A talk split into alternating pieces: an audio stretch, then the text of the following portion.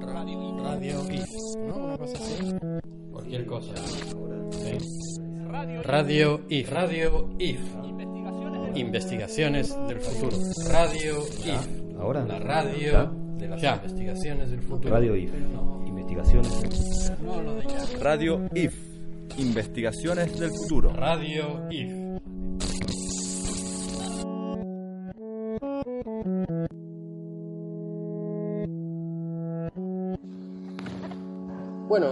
Esta es la martes sesiones número 5. Decidimos esta vez hacer un podcast y abrirlo a las personas que vinieran a la sesión. Em, pusimos como tema el futuro y para nuestra enorme sorpresa, creo que vino más gente de la que esperábamos. Dijimos, ah, no va a venir nadie. Eh, y eso. Y Gustavo decía de, bueno, hacer algo de comer. Hicimos una sopa de cebolla. eh, y como iban a venir dos o tres personas o cuatro personas, eh, creo que hicimos insuficiente. Em, y al final somos 11 en total, lo cual no está nada mal. Y eh, para antes de arrancar, lo que me gustaría es que cada quien dijera su nombre, así que bueno, empecemos por este lado. Mi nombre es Miguel. Mi nombre es Esteban. Marcos. Me pueden llamar Salvador. Soy Pepite. Gustavo. Andrés. Fati. Flavia, yo soy Mili. Bueno, yo soy Roger.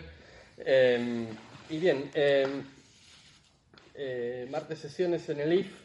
Eh, hace frío, estamos aquí en medio del galpón, todos abrigados.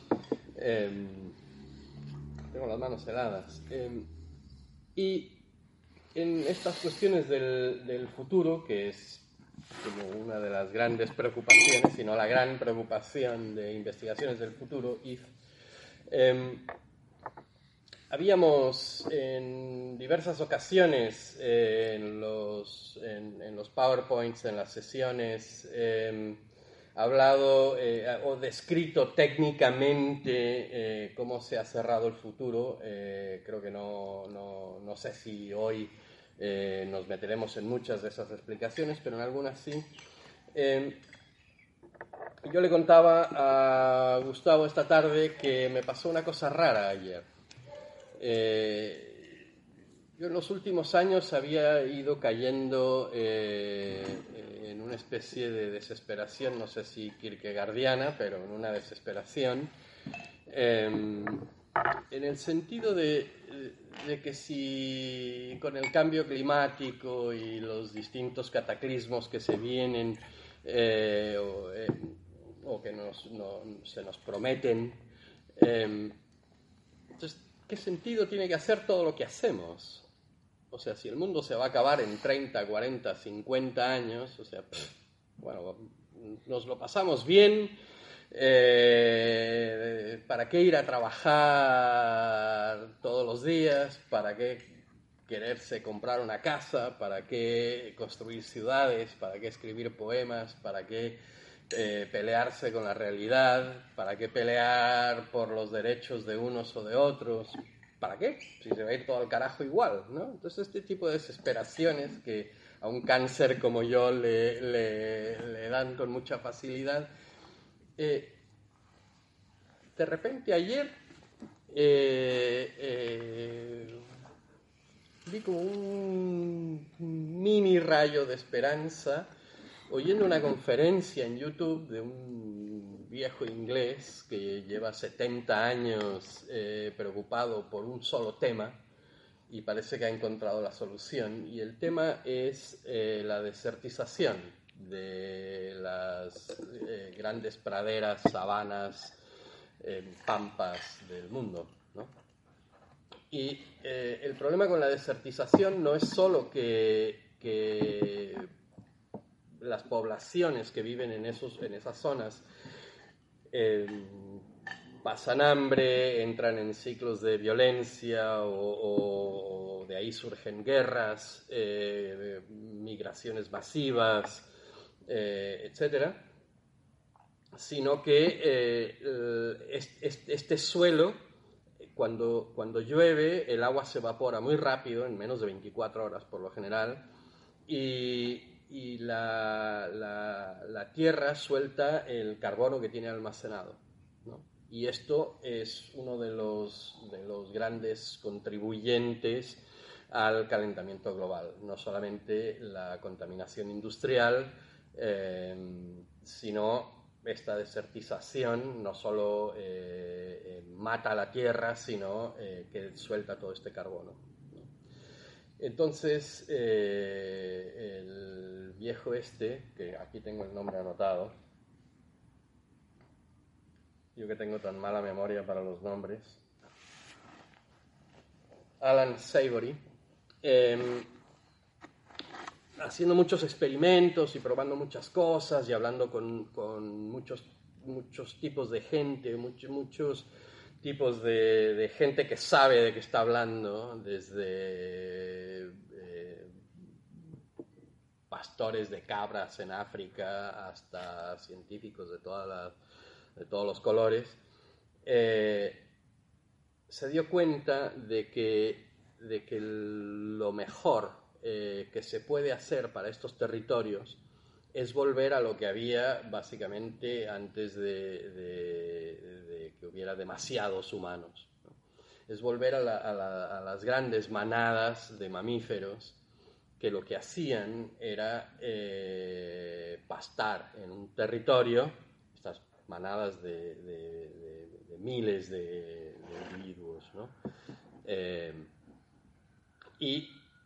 en ese, en ese territorio lo que hacía eh, esa manada era hacer sombra, cagaban y meaban ahí, pisoteaban todos esos pastos, y entonces eh, eso para la manada resultaba incomestible y entonces la manada se tenía que mover a otra zona.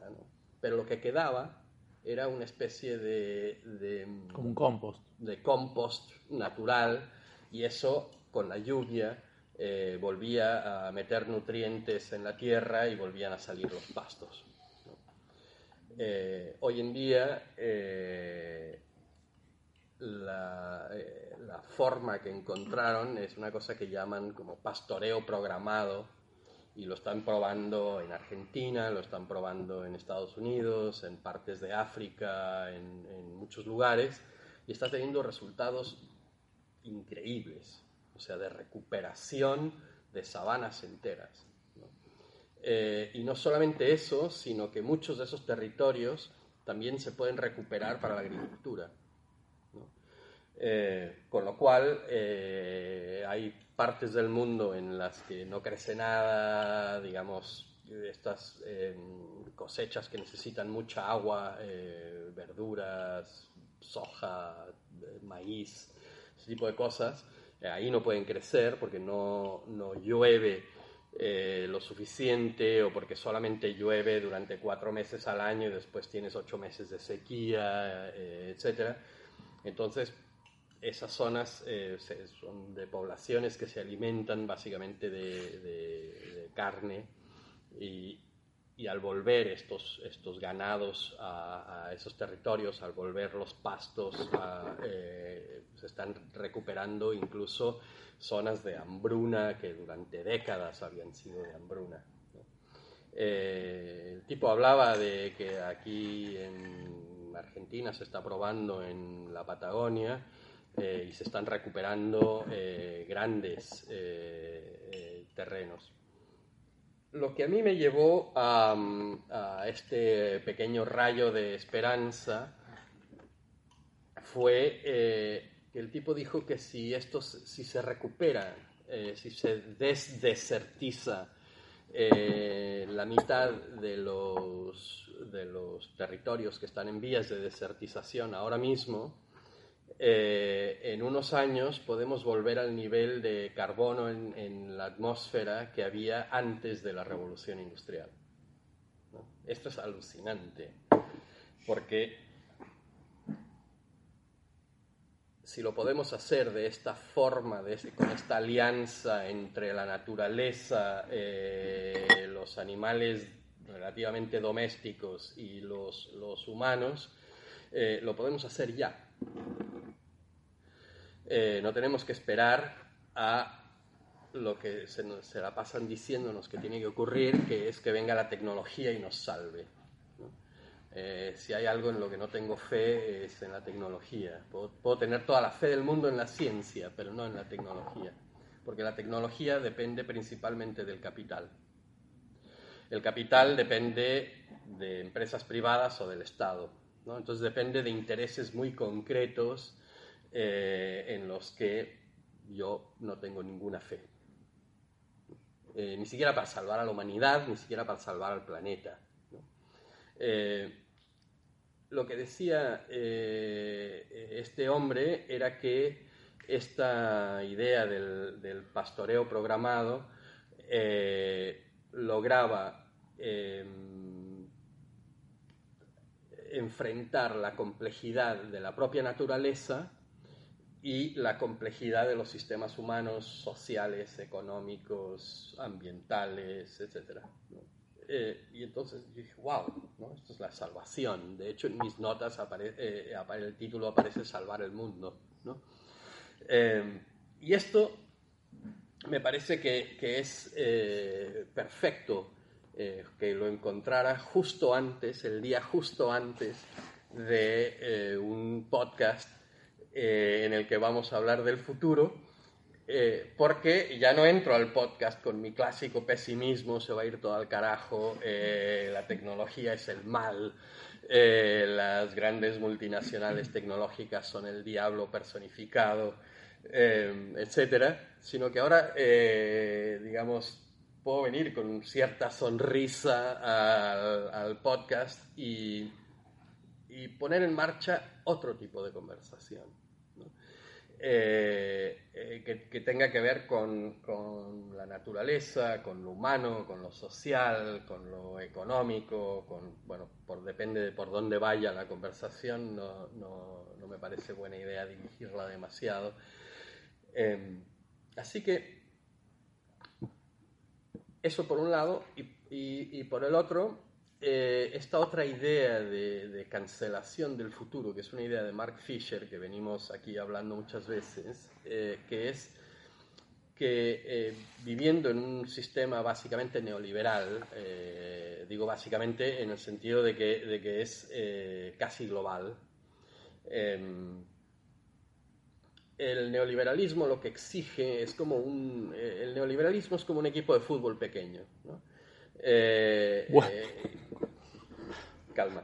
Eh, eh, antes de que te rías, eh, en el sentido de que solo piensa en los resultados. ¿no? Es, es, un, es, un, equipo de fútbol resultadista. Bueno, el Madrid también es resultadista. Por eso y, digo que claro, no necesariamente claro, sea no, pequeño. Sí, estaba, reírse estaba bien.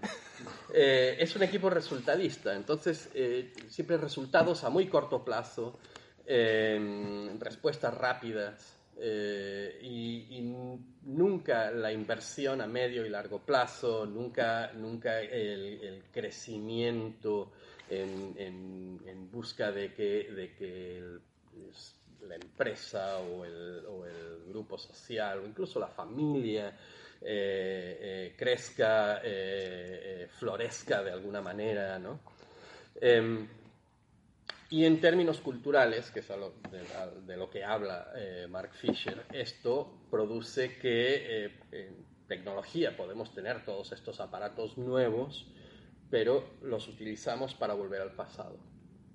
No creamos nuevas formas culturales, sino que siempre estamos recuperando, siempre hay como un vintage, una nostalgia, ¿no? Eh, ahora se pone de moda los 80, ¿no? Y entonces todo es eh, mashups de alguna tontería de los 80. ¿no? Yo que viví los 80 digo, no, por favor, no hagan eso.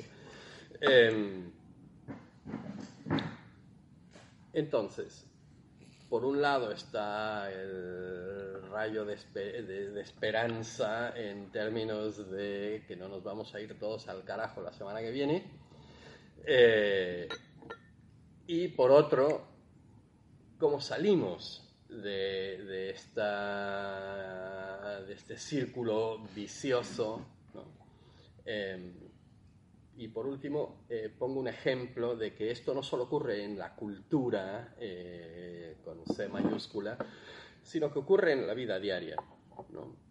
Uno de los acaba de salir a bolsa Uber, ¿no?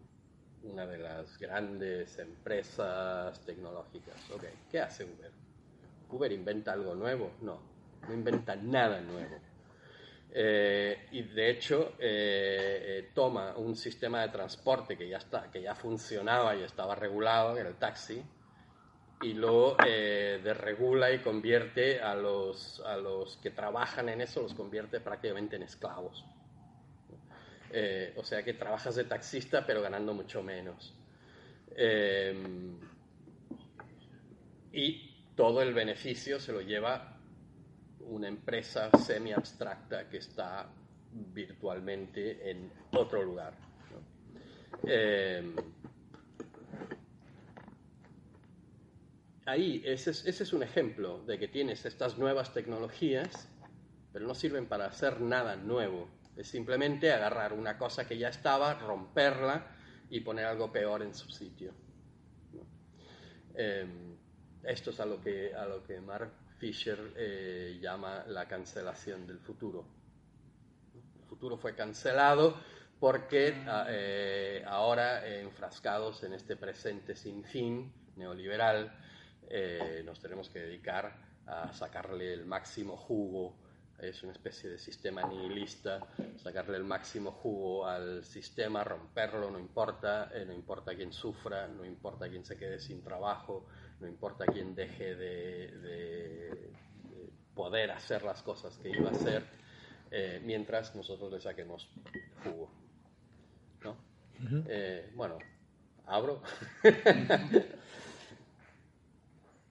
Ahora se hace un largo silencio que, editaremos. No te pongas nervioso porque haya silencio. No, sé, no sería bueno eh, ver cómo, grabó algo. No, no te preocupes, graba. la, la idea de que seamos muchos también tiene que ver algo que hablábamos al principio con los que primero llegaron, es que está bueno porque, digamos, cada uno tiene una idea de futuro diferente. O sea, algunos piensan en el futuro de a ver qué voy a hacer yo de mi vida, o algunos estarán pensando eh, en una situación este, como mucho más este, universal o de destino este, del mundo, pero probablemente todos tengamos una forma diferente de entender la palabra incluso. O de lo que viene o, conceptualizarla. Entonces lo que está bueno también es que no hace falta que tengamos una certeza sobre nada, digamos, sino que la conversación sea esto, una cosa natural donde cada uno dice, bueno, la verdad que yo sigo pensando que por más que, digo ahora, ¿no? Como sobre la escritura de lo que vos dijiste, eh, por ahí, digamos, que haya muchas vacas pastando no nos va a arreglar demasiada cosa porque finalmente si el carbono se recupera, no. si el sistema sigue como está, esa idea de presente continuo, de presente que no se va a terminar de, de resolver porque, porque, digamos, las palabras que existían antes, que eran revolución o, no sé, cosas que aspiraban a que el futuro cambiara, fueron canceladas también. O sea, ya nadie, digamos, ya la, cultura joven no está hablando de la, la palabra revolución no existe en el catálogo de palabras, ¿no? O sea, no, no, no hay una palabra que diga o que sintonice con cambio futuro. ¿No? O sea, desde el punk del no hay futuro, no hubo escritura sobre que el futuro tenga que ver con algo revolucionario o que las revoluciones a veces son muy consolatorias, como decir, bueno, realmente este gobierno fue revolucionario, bueno, porque ganó dos derechos. O sea, digo, porque estamos ganando batallas como muy pequeñas y eso que era cambiar el mundo es como cada vez más difícil. Eh, entonces, eh, ahora de lo que se habla por ahí es de emancipación, o sea, empieza a haber palabras que son como alternas a, la idea de a de revolución. O sea, ya sabemos que la cuestión de lo violento, de la transformación por las armas o la transformación por eh, luchas concretas que tienen que ver con, la, con, el, con el contenido físico de la palabra no, funcionaron. Eh, probablemente haya que cambiar mentalidades, pero de lo que me parece que, siempre se habla es como el tema de, si eso no tiene que ver con de qué forma estamos conformados o están conformadas nuestras palabras. O sea, cuáles son las palabras que nos, nos llevan hacia algún otro lugar. Digo, por ejemplo, eh, la educación. La educación es una palabra que es como un sentido común. Pero la educación no tiene que ver con otra cosa que seguir el sistema de obediencia de el presente de la rueda continua, tengo que trabajar y tengo que hacer cosas y eh, no, no, no, no hay ideas de educación a vivir juntos o entendernos en un lugar común o esa educación no existe como educación, eso, eso no, no forma parte del protocolo de educación. Eh, entonces a mí me preocupa siempre cuando hablamos de futuro acá, por ejemplo en el IF, es sobre cómo incidir en ese cambio cultural, en el cambio cultural de decir, bueno, vivir con el otro, o con los otros, o con los otros, o como se dice ahora, eh, es eh, pensarse en una situación de transformación en el común, digamos, con el, digamos, yo vengo de la arquitectura, por ejemplo, y la idea de autor es como de lo que se funda la educación de la arquitectura. alguien que hace una cosa solo con autoría, el artista con su autoría. Digamos, cada uno tiene una, una, mirada individual sobre cómo será su destino o su trascendencia, si se quiere. Trascendencia singular o por encima de la media, o si uno está en una red social, trata como de diferenciarse o de buscar la forma de individuarse eh, de alguna manera, pero no de construir situaciones en las redes sociales, situaciones que confluyan a, eh, vocaciones de, conciencia colectiva. O, sé, hace 10 años estaba de moda la palabra inteligencia colectiva. inteligencia colectiva era, se usaba como un cliché también, pero a mí me parecía estaba buena. Eh, eh, en algún sentido es como eh, algo que tiene que ver con la manada, en el sentido de que están todos haciendo algo que va produciendo un fenómeno de transformación, eh, como una conciencia de latencia con, el otro, que sabe que está haciendo algo en común, como, como, como, una pulsión, no como una, una situación demasiado cerebral, digamos. pero eso es algo que no está cultivado. La teoría de no sé cuántos monos que aprenden una habilidad y eso pasa eh, a conocerse por otros monos que viven en otra parte más lejos. ¿Lo escucharon eso alguna vez? ¿Cómo es eso? La teoría de los 99 monos. No, 101. 101. O 12. 12. 101 monos que aprenden a pelar un coco que no podían en una costa. lavan en el agua del Asia. Y esos después, al llegar a, 101, 99 monos, pasa a, crítica. a otras manadas. Mm. Ya el inconsciente colectivo toma, sin necesidad de que lo piensen los individuos, como eso ya fue consensuado, ponerle en mayo del 68.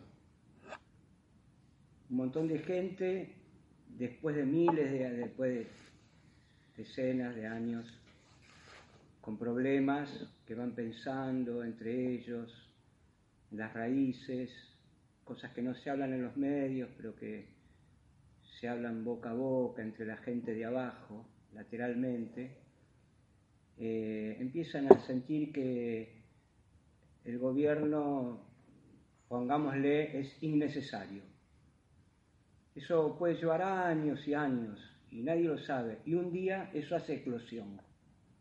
En el mayo francés, o en California, o en los hippies, o donde sea, o en la revolución rusa o en la revolución francesa. Y los reprimen. ¿Eh? Y les reprimen. Y les reprimen, pero bueno, no sé, no sé. ¿Querés seguir hablando del mono 101? Es, es, un punto clave ese. para mí es un punto clave. Y ahí, según mi opinión, entra un tipo de creencias, o en realidad esto tendría que ser un estudio, eh, que te presenta una filosofía de vida en cuanto a, ya que no hay futuro y no sabemos bien qué va a pasar, me dedico a bajar tal información, a investigar tal tema, con la confianza de que eso va a repercutir de alguna manera a las células que tengo a mis costados. Y eso creo que es una creencia colectiva eh, que sucede y, hay muchas cosas que agarra el neoliberalismo de ahí. Por ejemplo, eh, no sé, eh, producción cultural con respecto a eso, o digamos, meter ese mensaje en, bueno, en libros de autoayuda, como que reducirlo, cancelarlo. Eh, yo creo mucho en una generación que apuesta a los ancestros, Ah, a los ancestros, como algo más mágico, no sé, pero bueno, es mi, es mi punto de vista ahora. Las nuevas generaciones están viniendo ya con una información que va mucho más rápido. Incluso yo lo estoy notando en la generación que sigue a la mía, que la veo a mi hermana de 14 años, charlando con sus amigos de cosas súper profundas que yo capaz no hablaba a esa edad. Y creo que esta masividad de la comunicación que se da a diario, tanto en las redes sociales, por ejemplo, que todo, en todo momento hay un montón de palabras eh, que son como frases de conciencia todo el tiempo, llegando. Y creo que es eso, comparado con esa teoría, justamente, es como si uno aprendiera algo y después lo empezamos a compartir entre todos y de repente como que queda grabado en nuestro ADN. Y si pudiera ponerlo en una gran escala, realmente desde unas cuantas décadas atrás hasta ahora hubo una toma de conciencia muy grande a nivel colectivo. Y que pareciera que está, form- que avanzando, que empezó caminando lento y que ahora empezó a agarrar velocidad. Entonces, yo podría decir que tengo una cierta esperanza en el futuro, pensándolo de esa manera, porque creo que si ese, esa toma de conciencia va así de rápido, es como tampoco separar al ser humano de lo que es lo natural también, ¿no? Como capaz eh, no hablar de la destrucción del mundo, porque el mundo va a seguir ahí, capaz desaparecemos nosotros, pero creo que el mundo puede sobrevivir a nosotros también. Eh, aparte que tiene demasiada fuerza como para, para ser destruida, creo, la naturaleza, no, puede ser destruida. Una vez vi un documental que vimos en tu casa, que era qué pasaría si de repente los humanos desaparecieran, así de repente, no hay ninguno.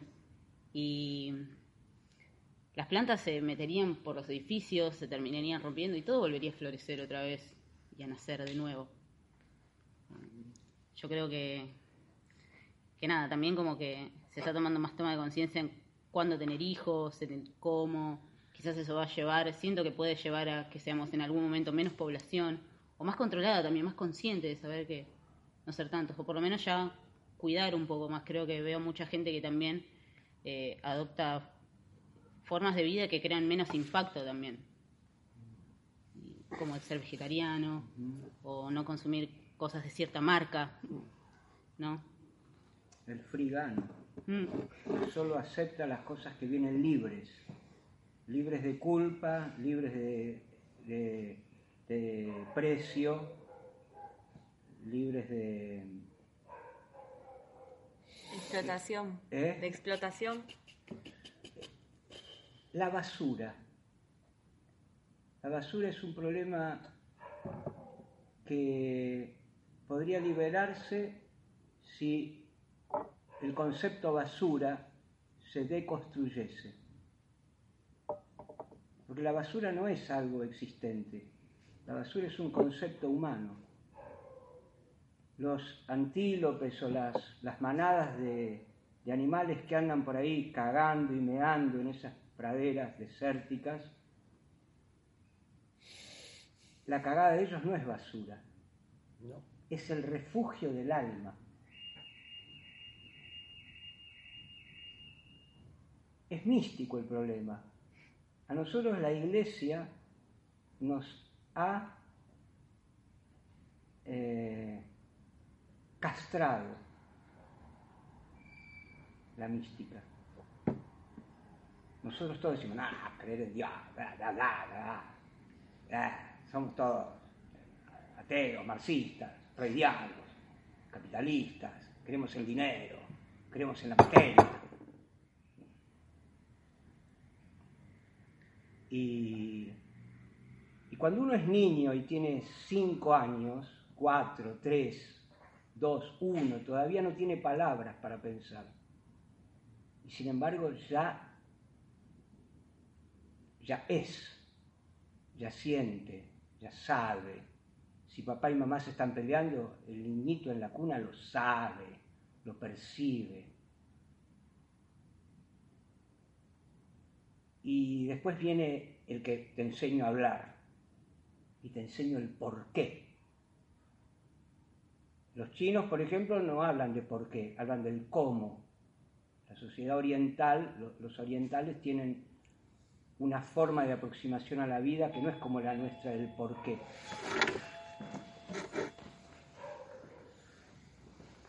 El por qué termina en Netflix. Y Netflix es la Biblia, no el Evangelio de nuestro querido Señor eh,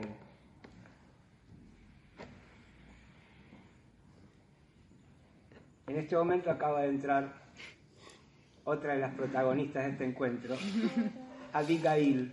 Justamente el nombre de ella es bíblico. Hola.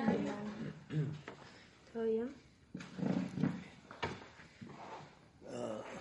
Sí, igual siento que hay un gran problema en cuanto a lo que son las grandes empresas ahora que causan mucho daño y mucha contaminación, que si bien el ser humano eh, puede llevar una, una, forma de vida menos impactante, también al mismo tiempo se genera como una gran concentración de, destrucción atrás de eso.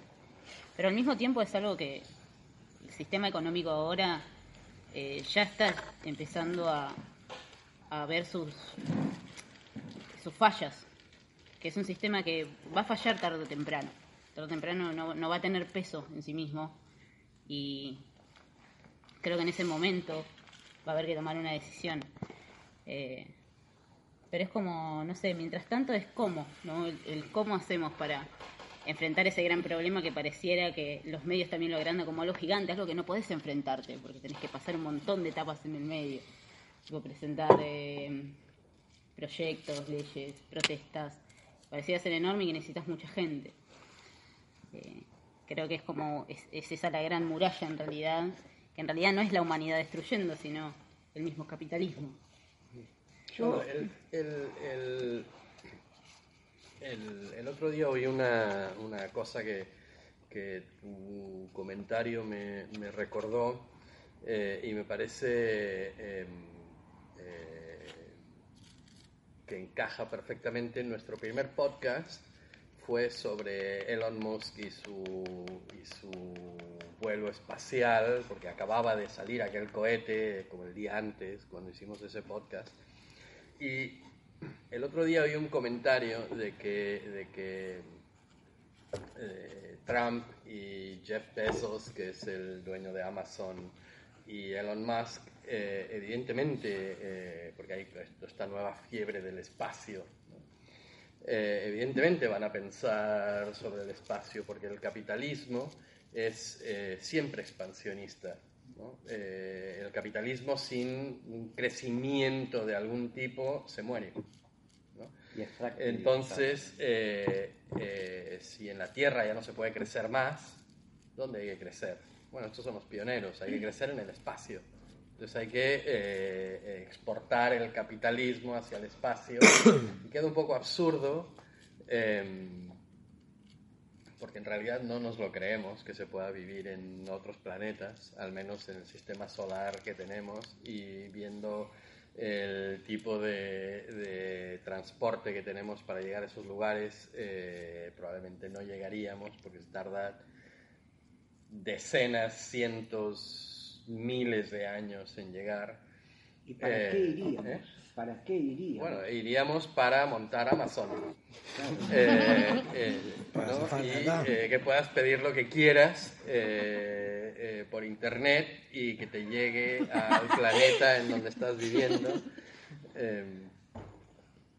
pero esa es la es, esta jugada de, de siempre eh, estamos hablando, por ejemplo, de la crisis del capitalismo, 2008, cuando, cuando se cayeron los mercados a nivel mundial, eh, que provocó crisis tremendas en muchos países, eh, parecía que aquello ya era el final del capitalismo, que había llegado a su tope, que ya, nos ya no nos lo íbamos a creer más Y bueno, estamos en las mismas ahora. Eh, eh, lo limpiaron un poquito, le, lo peinaron y lo volvieron a echar al ruedo y sigue ahí. Em,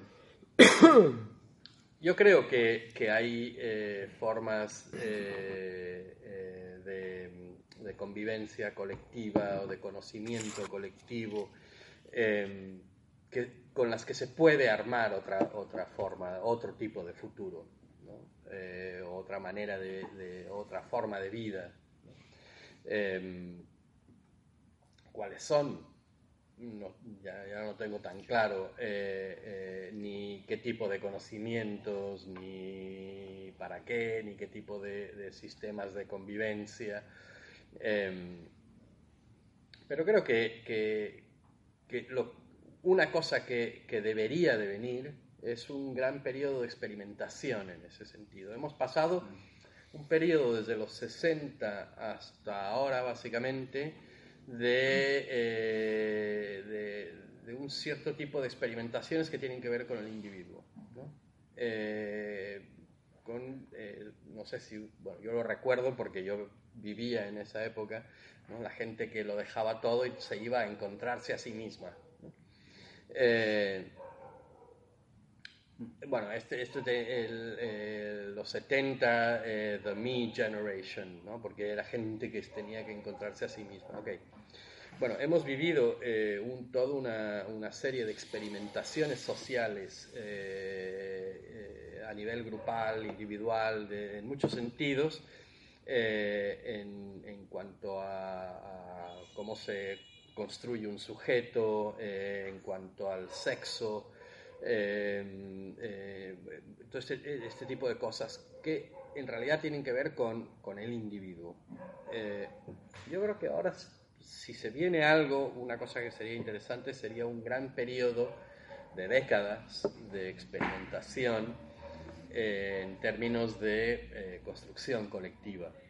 Construcción colectiva del conocimiento, construcción colectiva de, la convivencia, construcción colectiva de, la producción, etc. Eh, sin, hablar, o sea, no me quiero meter en palabras como colectivismos y comunismos, etc. Pero creo que, creo que, se viene que debería venirse un gran periodo de experimentación.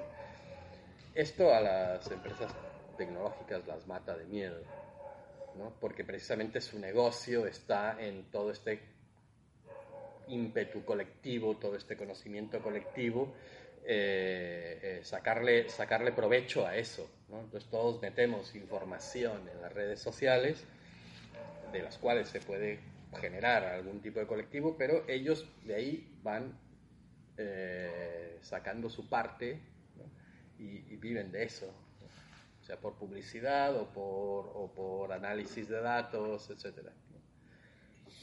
Y bueno, muchos de los que tienen alguna perdón. No, no, no. No, muchos de los que tienen alguna esperanza ahora son los que están trabajando esa idea del aceleracionismo, que es trabajar en, dentro del, interior de las empresas que son las que tienen el poder y el dominio de la información y desde ahí salir y, poder producir alguna una especie de crisis de ese sistema. Eh, yo cuando recién comentabas lo de la salida de los 60, por ahí eran salidas individuales, pero la idea de comunidad existía, pero eran comunidades que se aislaban o sea, la idea de irse al bolsón, o la idea acá no era como el, hippie que iba al bolsón, o en Estados Unidos también se iban a las comunidades, o, la idea del hippismo que tenía que ver con salir de ese círculo social para poder aislarte y armar la tuya. Eh, en este caso, me parece que hay alguna enseñanza que se puede tomar o aprovecharse de esas redes que existen ahora, que son las redes sociales en el sentido de la interacción de múltiples actores en todas las partes del mundo y con hiperconectadas, interconectadas, que pueden producir algo aún todavía, a pesar de esas este, empresas que son las que tratan de sacar todo. Digamos, me parece que hay formas de hackear esas, esas situaciones de algún tipo, de alguna manera. Digamos, me parece que esas tecnologías de experimentación tienen que pasar más que nada por entrar en ese tipo de, de agenciamiento con lo que está porque son, es como parte de una naturaleza que existe todo eso también ahora. Digamos, no es la naturaleza, es una tercera naturaleza, no sé cómo llamarle, pero, pero es algo que forma parte de nuestro sistema de vida. Me parece que hay que aprovecharse de qué forma explotar algo que no se está explotando ahora. Son los, medios son los medios. Claro. Sea, los medios de comunicación, la internet es el pensamiento colectivo. Porque Claro. está todo ahí y si vos entras, te fijas y te llega solo toda la información. Vos no tenés ni que apretar dos clics. Ya está ahí. Claro.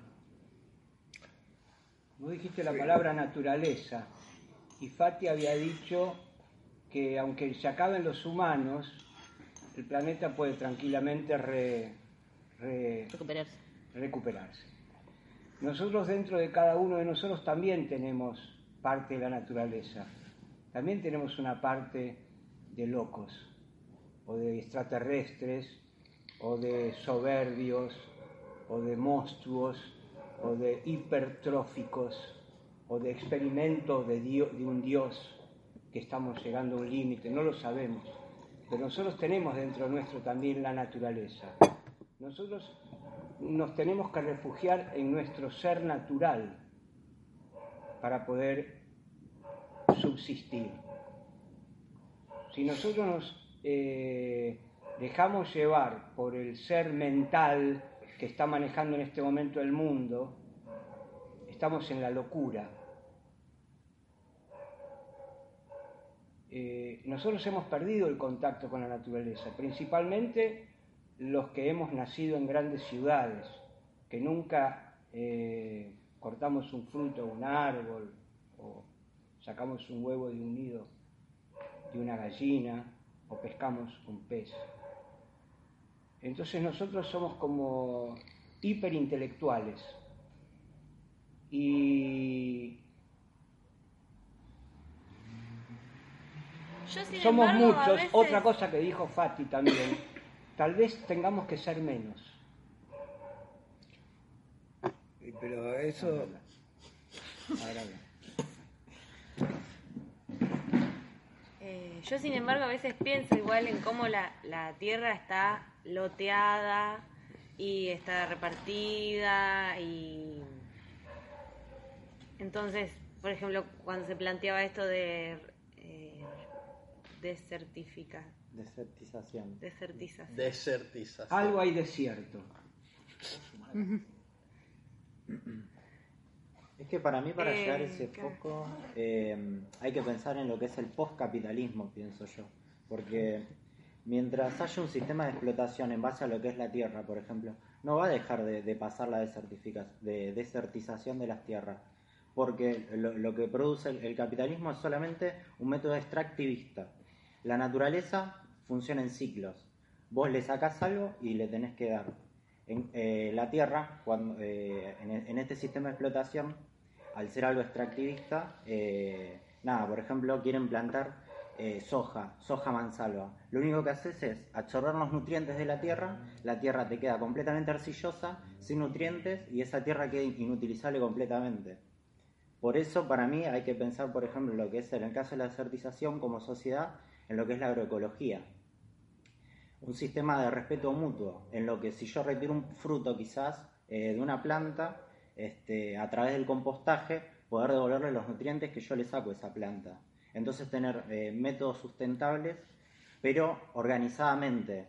Eh, no pensarlo desde lo individual, sino como método colectivo, como soluciones reales al, al problema post-capital, que también fue generado por nosotros.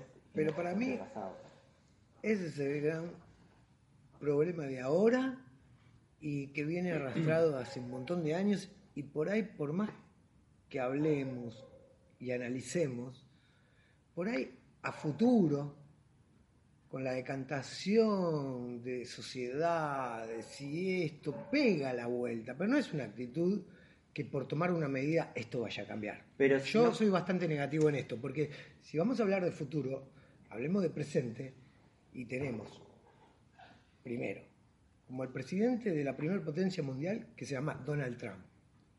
Tenemos a Macri, tenemos a Bolsonaro.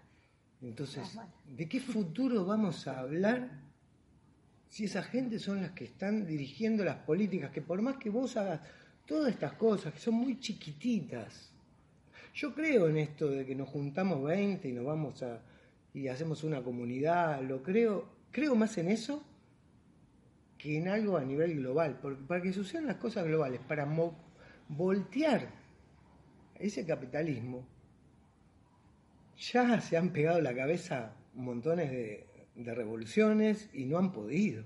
Pero eso se trae en Entonces, el juego de la lógica del capitalismo también. ¿Cómo? Como que eso es lo que busca.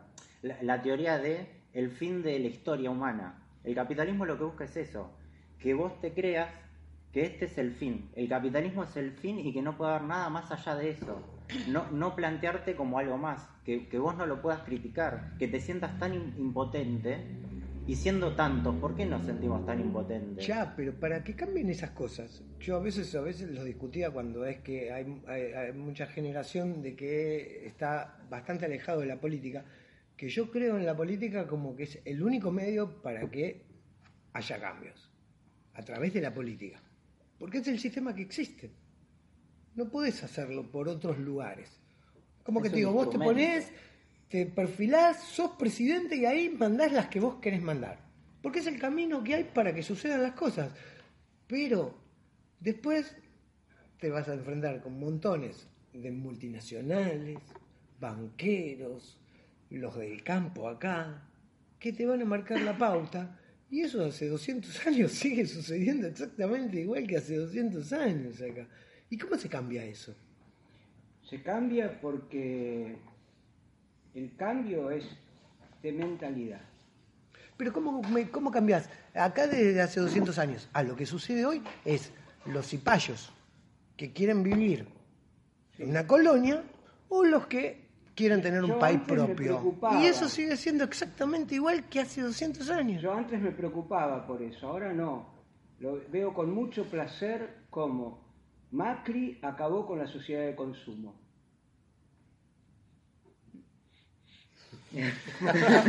Qué vuelta que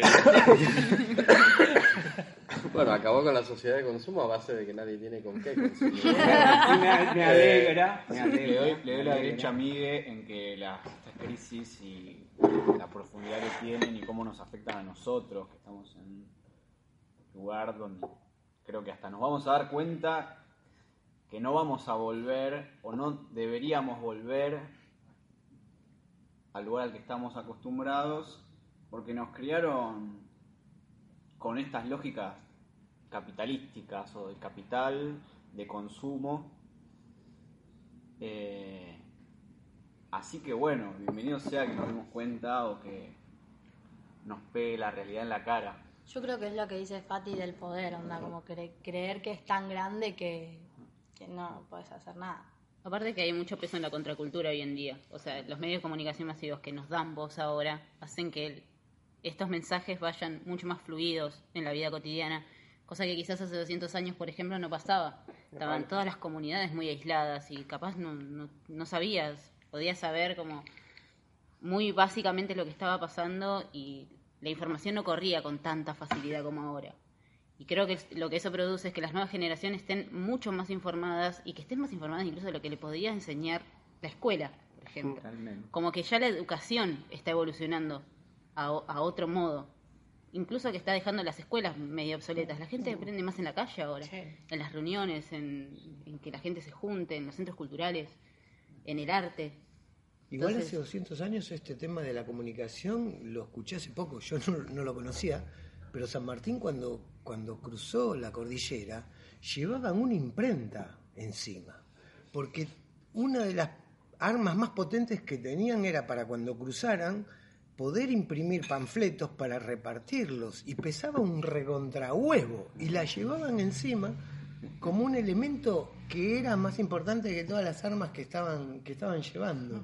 Y yo no lo conocía ese dato. Bueno, San Martín tiene una anécdota muy hermosa. Se encontraron un montón de gobernadores de aquella época con San Martín, que eran todos pro-Europa. Entonces San Martín los invitó a comer. Y antes de que entraran, cambió las etiquetas de los vinos nacionales por los vinos europeos. Y las etiquetas de los vinos europeos le puso a los vinos nacionales. Cuando terminó la comida, todos dijeron, sí, todo bien, nuestros vinos están muy buenos, pero los vinos europeos son mucho mejores. Y San Martín le dice, son unos hijos de puta, son unos hijos de puta, no saben ni siquiera apreciar un vino. Están hablando por la etiqueta. El vino nacional. Y yo no creo en las naciones, como John Lennon, pero ya que me la pusieron, la defiendo. Yo no creo en las naciones. La gente del bosque urbano, que es acá en la UNSAM, hacen experimentos con paneles solares y compost y baños secos y cosas químicas y cosas no químicas. Hubo un Tesla. Si a un Tesla se lo dejó de lado, entonces pará, el problema no es que hay que cagar en un baño seco, en un baño orgánico. El problema es un problema de mentalidad. Vos tenés que tener un criterio para vivir.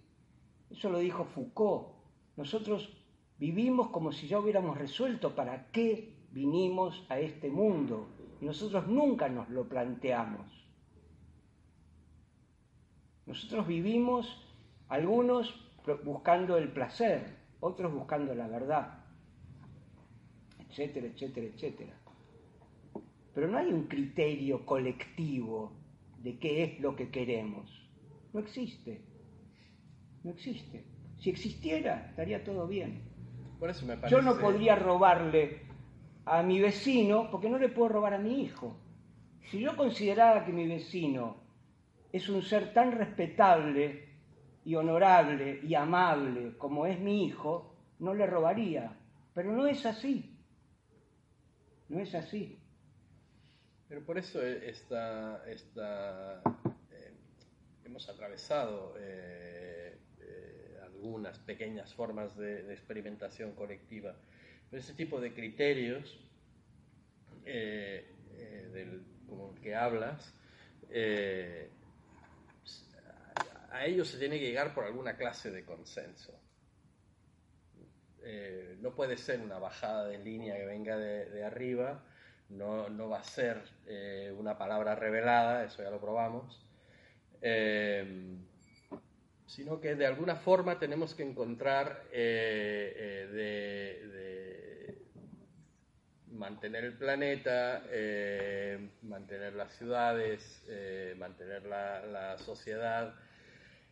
Somos 7 mil millones, ya estamos yendo hacia 8, 9, 10, ¿no? a principios de los 70 éramos como 4.000 millones. ¿no? Ya se hablaba de superpoblación, eh, que todo se iba al carajo, etc. Bueno, ahora somos casi el doble. Eh, entonces, de alguna forma vamos a tener que, encontrar eh, este tipo de, experimentación. Los, los, los medios, Internet, etc., alguna forma vamos a tener que encontrar por ahí, porque si dependemos de los medios que hay en Internet, vamos a ir bastante lentos. Em, pero el, eh, de alguna forma tenemos que, encontrar esto. Yo, hace rato que, me viene botando en la cabeza eh, eh, el recuerdo de la cultura rave de los 90, que fue una cultura colectiva eh, de, mm, bueno, pues, ni siquiera iba por teléfonos móviles. Eh, iba por, por, afiches en la calle, por flyers, por de boca en boca, por teléfonos de línea, eh, etcétera, y de repente se juntaban 2.000 personas en, un lugar.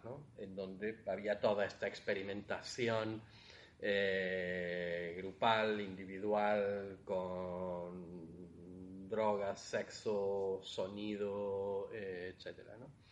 Eh, bueno, esa fue una experimentación que, se dio sobre todo en, esa Europa de los 90, porque era muy fácil circular de un país a otro, de una ciudad a otra. pero, pero eso, necesitamos como, eh, experimentaciones más complejas, eh, experimentaciones eh, muy intelectuales. eh, en, donde se diriman y esto va a ser súper accidentado, todo, eh, la mayoría de estos experimentos van a fracasar, etc. pero de ahí yo tengo esa esperanza de que, de que, de que otras formas de, construcción de la vida, siendo cada vez más como vamos a hacer, eh, se vaya construyendo. O sea, yo a veces pienso que hay dos futuros. O sea, el futuro con seres humanos y el futuro sin seres humanos. O sea, tenemos la posibilidad de nosotros mismos mantenernos a nosotros, pero no sabemos si podemos mantener a toda la naturaleza con nosotros. Porque generamos muchos desperdicios y es muy difícil cambiarle a toda la gente la, la mentalidad. A menos que estén todos quietitos así, no se mueve ninguno y solamente hablen. Es un quilombo. Si hay una solución a eso, a que haya un futuro con humanos, tiene que ser en otro lugar que no sea justamente la Tierra. Pero es un re quilombo. Claro, para eso Ese están Jeff pensamiento- Bezos y Elon Musk y Donald Claro, Trump. ¿no? están para eso. Pero ese pensamiento, por ejemplo, ves, es eh, humanamente hermoso, Y pero los que controlan la historia, y es lo que sucedía con lo que decía él antes, antes había pestes y había guerras para justamente disminuir la población mundial. Eran adredes muchas de esas pestes que liberaban o guerras que liberaban para vaciar de gente y ahora te lo hacen de otra manera. Es A como de la pobreza.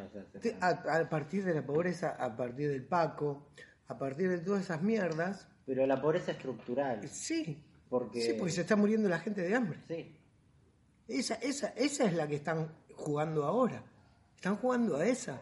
Porque es obvio que eso que vos plantás es hermoso. Claro, pero no los llega. chabones que, que llevan la historia les chupa un huevo todo. Igualmente se van a morir. Se van a morir todos. Porque en la naturaleza. Porque les voy a pegar un tiro. No, pero está la glaciación. La glaciación va a venir igual dentro de unos pares de millones de años. Se va a congelar todo. ¿Millones? Se muere.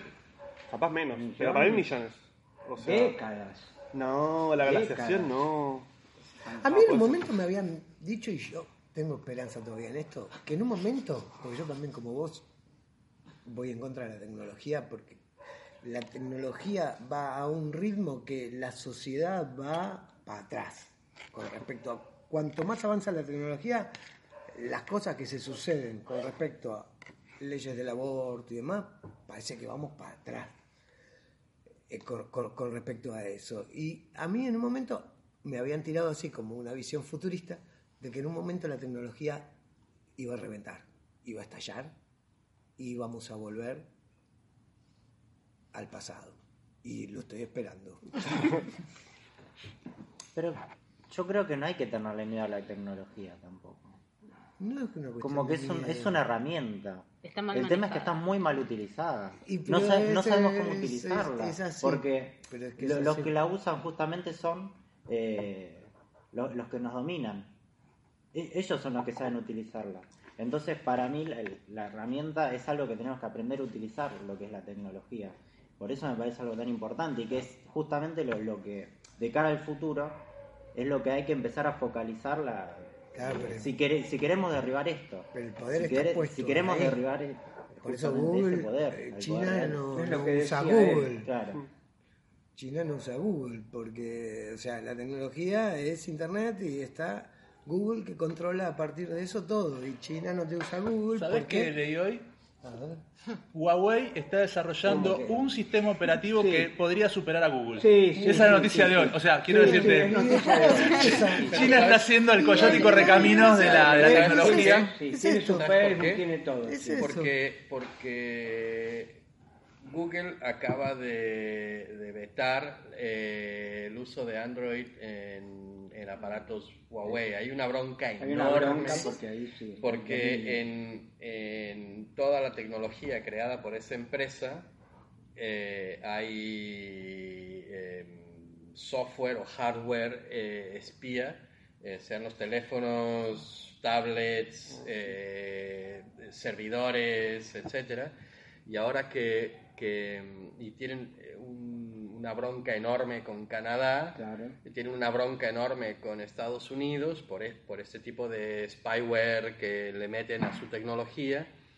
Eh, ¿Los chinos o los Los chinos.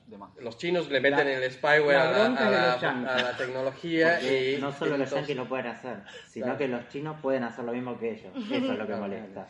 y entonces Y lo que eh, molesta es que ya tienen el 5.0 Huawei y, y Android no lo tiene. Claro, Claro, claro, y, claro, y- claro, claro. y 5G, entonces en, tecnología en 5G. Inglaterra y quieren poner la tecnología esta eh, 5G, eh, tuvieron que recurrir a los chinos que, que la tienen porque los propios ingleses y, eh, no lo tienen y los europeos lo tienen más caro, etcétera.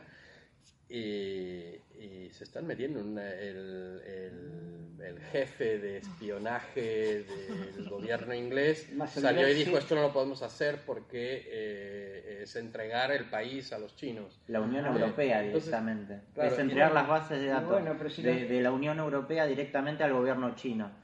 Claro. Y por eso se está planteando la ruptura de la Unión Europea también. Y bueno, pero Claro. ves eso como, como fue a- acrecentándose, porque antes los espías tenían que estar a lo mejor una semana escondidos abajo de un sillón durante horas, meses para escuchar algo y poner un micrófono que tenían que entrar a la casa de un chabón cuando se iba. pa- Y ahora es todo mucho más fácil.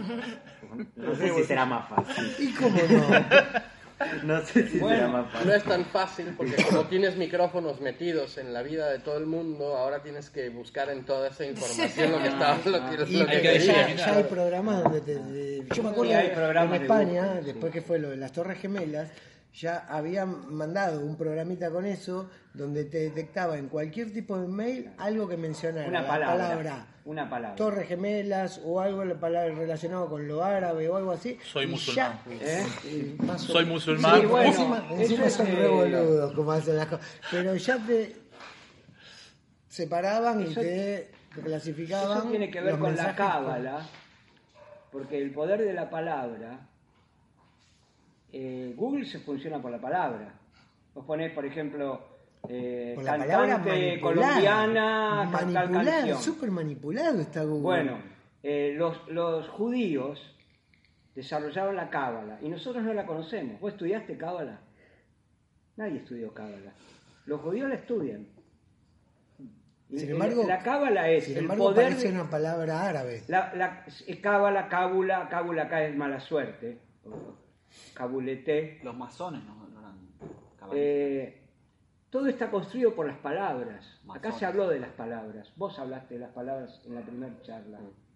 Las palabras son muy importantes, porque todo lo construimos con palabras.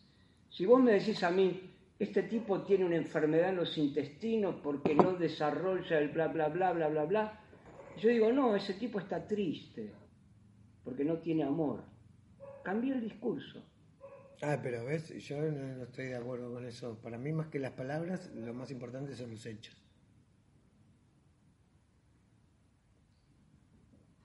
Bueno, pero eh, yo estoy más en el medio. ¿eh? Eh, los hechos muchas veces se hacen de palabras eh, y a base de palabras. Eh, El relato. las leyes, por ejemplo, son palabras, Son y son hechos al mismo tiempo. ¿no? Eh, un, un discurso político eh, eh, puede cambiar la realidad de una ciudad o de un, o- o de un país a partir de palabras. ¿no? Eh, Por ejemplo, él usó la palabra postcapitalismo. Yo nunca lo había escuchado y me encantó. Ojalá, ojalá suceda. Como, como, como me encantó postmodernismo. O sea, crear palabras nuevas es crear nuevas, nuevas formas de... Porque en realidad nosotros estamos preocupados por un plato de arroz. puedes comer post arroz. Y- El arroz siempre Postre. existió. Postre. Postre arroz. Esto de que decís de, de crear palabras nuevas y eso, para mí lleva a la inclusión. Y creo yo que si bien todo es personal, también es colectivo, digamos. Em, todo surge de vos y de tu- las ideas que vos tengas en la cabeza, pero esto de yo sola no puedo contra todo, parece un montón, no puedo, entonces creo que hay un futuro si hay una unión. Y yo creo que últimamente hay más unión, por lo menos sobre todo entre las mujeres. Creo que es lo que viene cambiando, incluyendo también sacando varón y mujer de, de lo único que existe, incluyendo a todas Rompiendo las con personas, binarismo. rompiendo con el binarismo. Y, mm, y también hay algo del capitalismo que se nombró un montón y que es para mí el mal de, de- de no saber qué carajo va a pasar en el futuro porque ahora tenemos esto y, y esto parece que no nos ayuda como personas. O por lo menos a la mayoría de las personas. Hay un grupo reducido al que le viene muy bien y otro, la mayoría de nosotros, que no, que no se ve incluido en ese capitalismo que tanto le da a otras personas. Y hay algo del capitalismo que es la inmediatez y, y querer todo ya y que dame, dame, porque es ahora o no es. Y quizás de a poquito, incluyendo palabras, como esto de en las palabras incluir a todas las personas existentes que justamente existen. No es que estamos inventando algo ni estamos queriendo hacer más que incluir a todas las personas, digamos. Y desde la unión, para mí, hay futuro. O por lo menos el futuro que queremos. Creo la mayoría acá. Amén. Amén. Amén. Bueno, eh, ¿picas ahí? Sí. No sé cuántos tuvimos. Bueno, me Ah, olvidé mirar el Estamos reloj. eh, una hora, La única que no una hora cinco minutos como para podemos terminar, dar por terminado. Esto fue muy bueno, así que un aplauso y terminamos. Gracias por venir eh, y gracias por hablar eh, y decir lo que cada quien pensaba.